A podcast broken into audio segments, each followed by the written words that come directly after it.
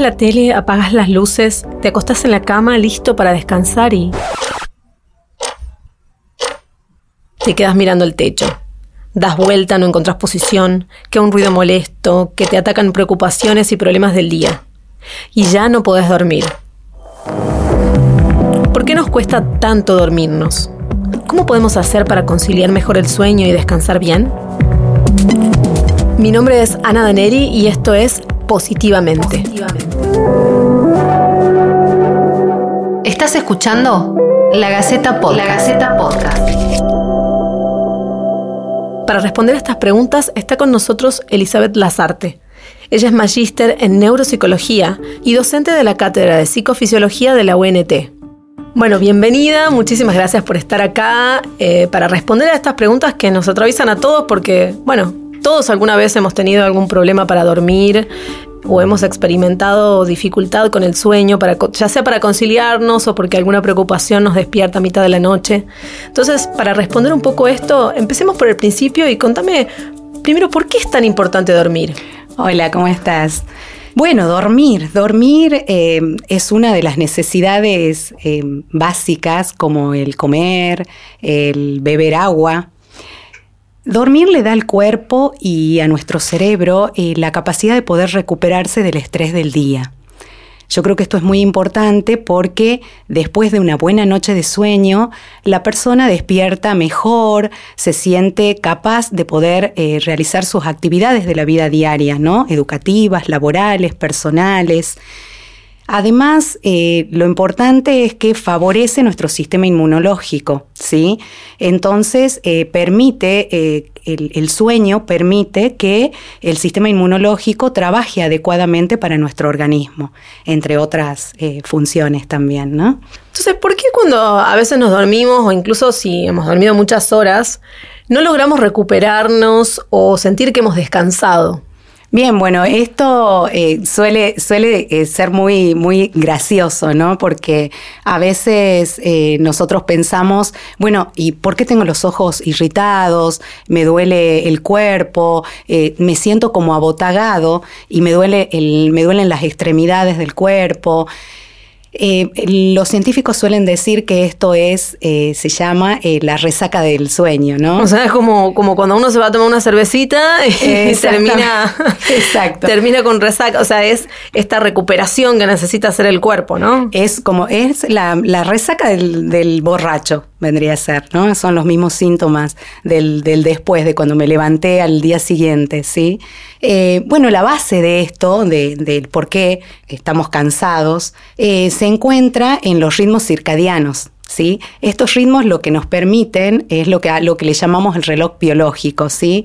Lo que permite en el ser humano es regular las funciones fisiológicas del organismo, ¿sí? ¿Para qué? ¿Para qué se genera esto? Para que siga un ciclo regular que se va a repetir durante 24 horas. Se va transformando como un hábito, ¿sí? que va a coincidir con los eh, con los ciclos del sueño y de la vigilia. ¿Qué quiero decir con esto? Por ejemplo, cuando nosotros nos, nos acostumbramos a levantarnos todos los días a las 6 de la mañana, el reloj biológico te despierta al día siguiente a las 6 de la mañana. Por eso el domingo, cuando yo quiero dormir hasta el mediodía, me despierto a las 6 lo mismo. Exacto, pero si vos decidís seguir durmiendo, o sea, si tu cuerpo sigue durmiendo, eh, en algún momento empezás a sentir una sensación, a experimentar una sensación de cansancio, ¿sí? Que esto se siente se percibe cuando despertás. Entonces, ¿dormir bien o dormir mal puede tener consecuencias como a largo plazo en, las personas? Sí, por supuesto, puede tener consecuencias a largo plazo eh, que va a producir que se altere de forma crónica el buen funcionamiento de la persona, ¿no? Este, por ejemplo, eh, una de las características que suelen presentarse van a ser dificultades para, conciliar el sueño.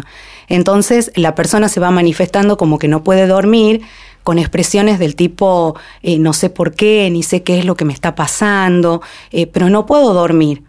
Doy vueltas en la cama y, nunca pude concretar el sueño. Por ejemplo, otra de las dificultades eh, son que se despierta durante la noche y no puede retomar nuevamente el sueño. a eso se va agregando que después, al despertar final del sueño, se siente que no era el momento en que tenía que despertarse.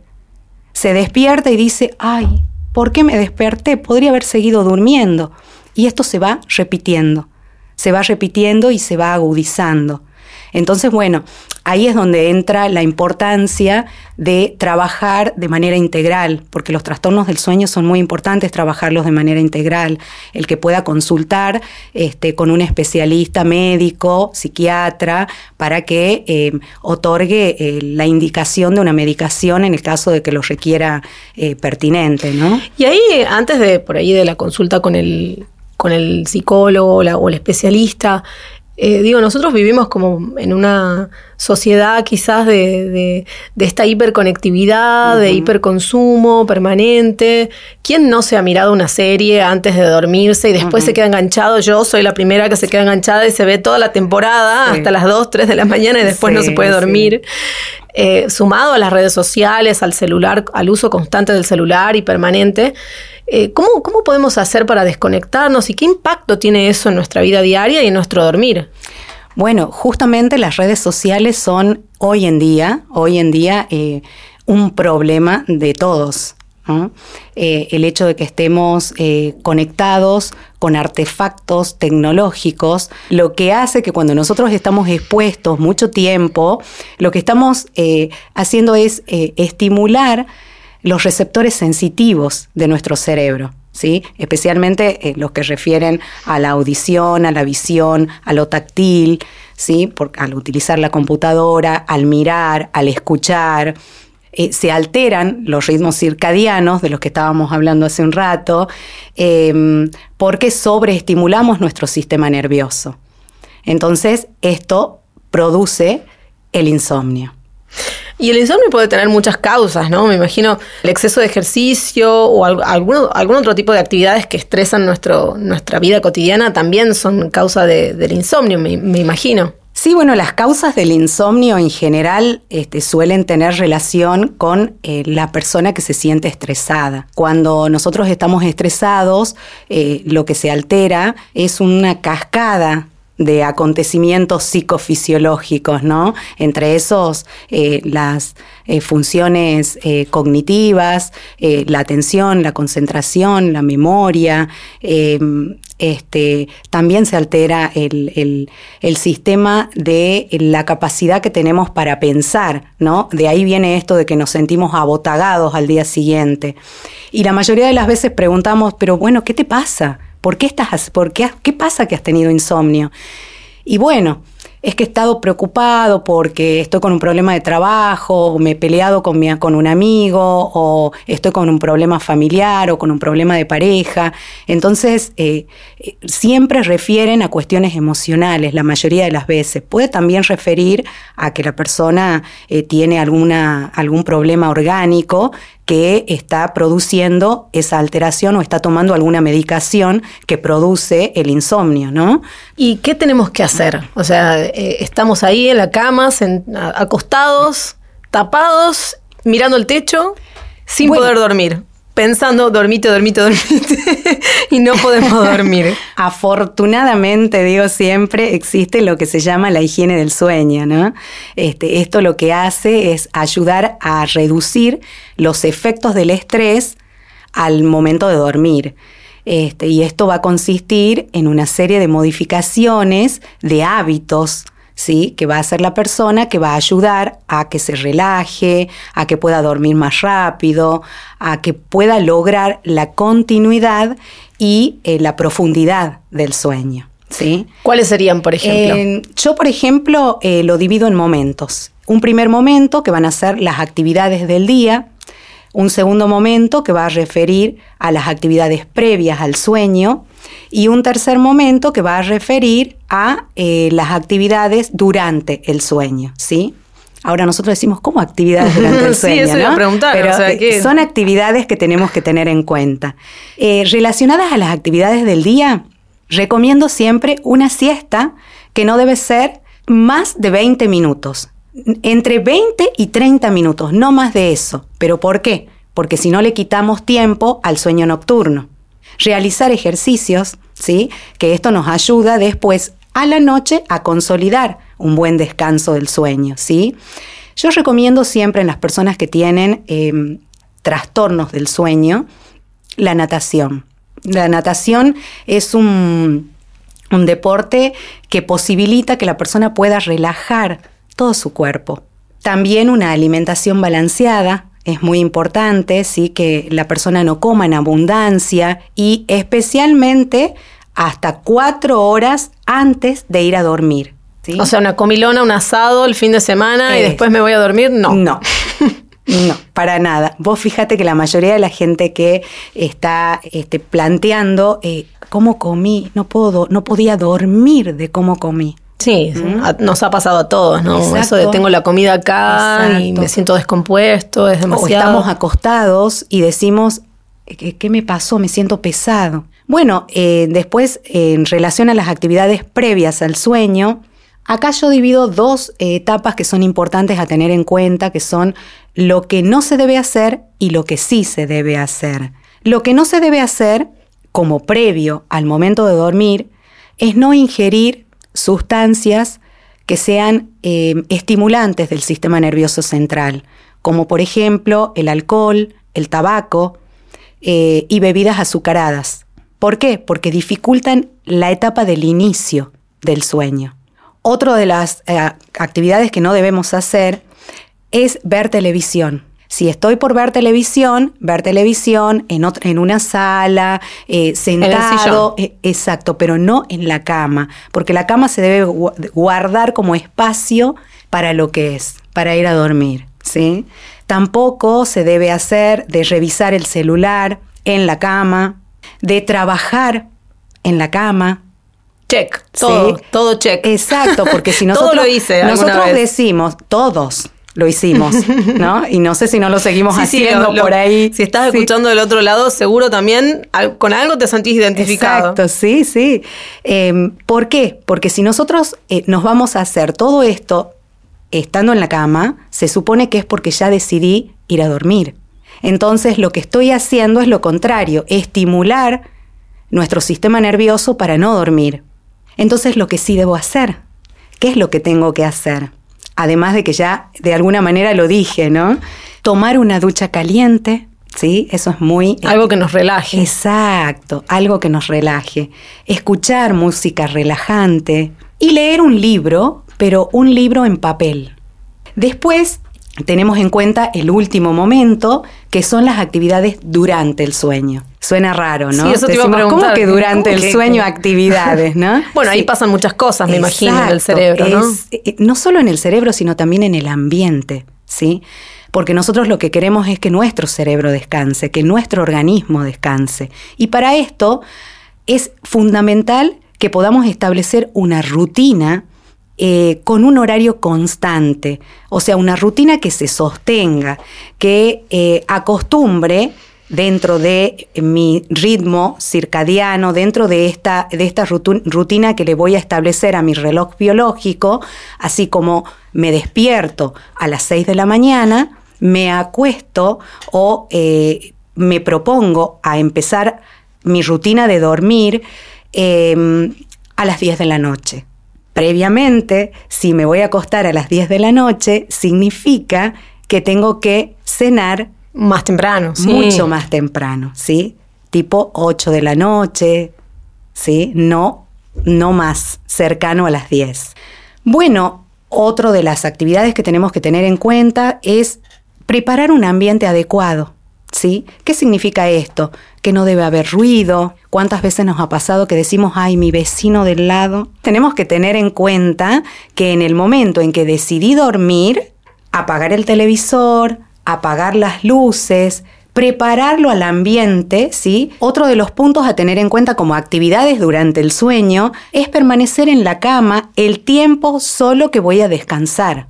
¿Se entiende? ¿Sí? No es que voy a estar en la cama todo el tiempo que quiera. ¿Sí? A veces uno termina, em, se despierta y se queda en la cama. Sí, haciendo pereza, como dicen. Se queda en la cama, ¿sí? Y a veces la pereza dura horas. Otra de, las de los puntos o actividades a tener en cuenta, decidir acostarme solo cuando tengo sueño. Y una pregunta que me quedó colgando ahí, resonando cuando hablábamos también de los trastornos del sueño y de las dificultades, ¿cuáles son por ahí los signos o los, o los síntomas eh, o cómo nos podemos dar cuenta de que estamos enfrente de mucho estrés o de un trastorno del sueño? Algunos de los indicadores pueden ser, por ejemplo, la dificultad para desconectarse de las preocupaciones del día. La persona tiene mucha dificultad y entonces, ¿cómo manifiesta esto?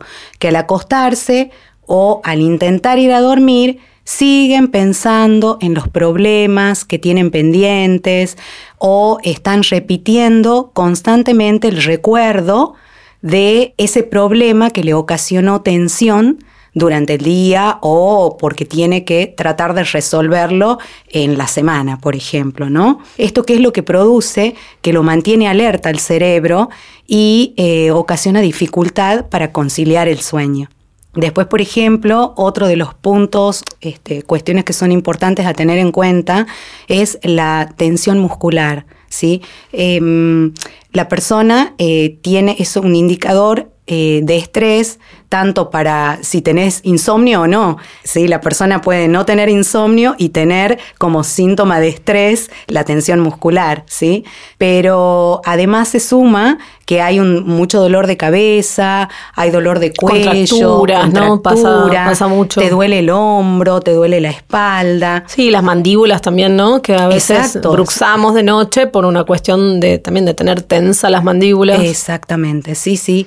Y bueno, esto, esta tensión lo que impide es justamente lo que se necesita para poder dormir bien, ¿no? La relajación muscular, que es necesaria e importantísima para el momento del sueño. Y bueno, hay algo que lo quiero nombrar porque suele ser un indicador que a veces las personas cuando vienen a hacer en la consulta es lo primero que te dicen. Y por supuesto nosotros a veces pensamos esto em, haciendo la pregunta de si consultó con el cardiólogo, ¿no?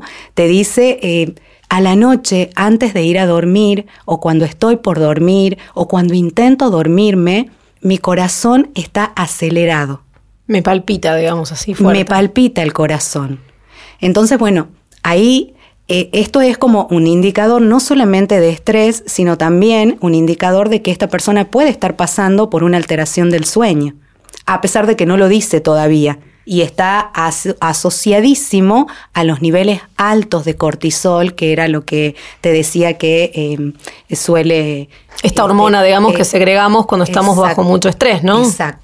Exactamente, así es. Y como para cerrar, por ahí, bueno, estuvimos hablando mucho de la higiene del sueño y de, y de cómo eh, eh, toda esta preparación previa, ¿no? Pero más allá de eso, ¿hay algunas técnicas así puntuales de, relajación eh, específica, digo, de respiración y demás que se pueden hacer para conciliar el sueño? Bueno, en realidad, em, técnicas las plantea cada abordaje terapéutico, ¿sí? O sea, depende del abordaje terapéutico que vaya a, elegir la persona para, o, la propuesta que le haga el terapeuta a la persona para poder iniciar el tratamiento de este trastorno del sueño que presente. Eh, van a, existen sus técnicas de acuerdo al, abordaje, ¿no? En el caso, te puedo decir que en, el caso de los trastornos del sueño, se plantea eh, la terapia cognitivo-conductual como la que más se trabaja, digamos, ¿no? Para el, para el abordaje del, del tratamiento del, de las problemáticas del, sueño. ¿Pero por qué? Porque justamente lo que posibilita esta terapia eh, es trabajar sobre la reestructuración cognitiva, posibilitando que eh, se identifique las concepciones erróneas sobre el sueño y sobre el insomnio y reemplazándolas por creencias y actitudes más positivas relacionadas a lo que considera sobre el sueño.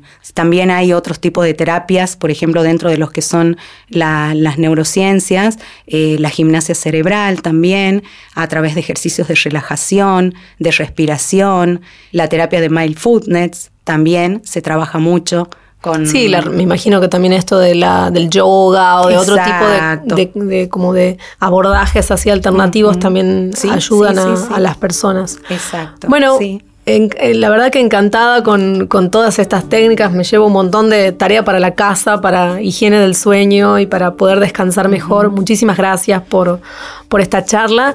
Y bueno, a nuestros oyentes que, nos cuenten, que contame vos del otro lado si podés dormir, si no podés dormir, si te sirvió este, estos consejos que, que nos trajo acá Eli. Así que muchísimas gracias Eli por acompañarnos. Gracias a vos.